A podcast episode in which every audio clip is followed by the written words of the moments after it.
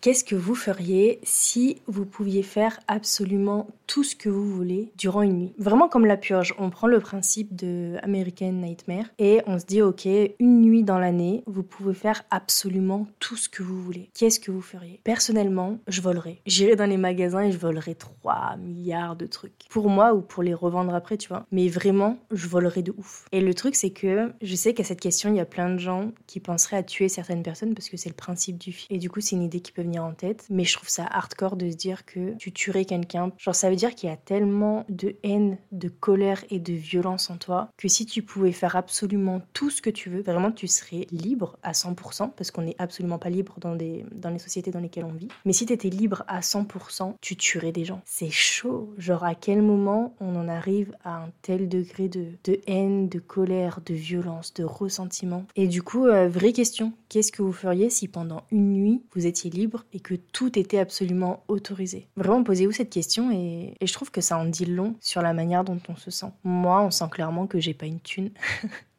et que je peux pas m'acheter ce que je veux. Mais euh, les gens qui pensent à tuer d'autres gens, posez-vous des questions de pourquoi. Faites du sport ou de la méditation ou un truc comme ça peut-être, parce qu'à mon avis, il y a de la colère à évacuer quoi.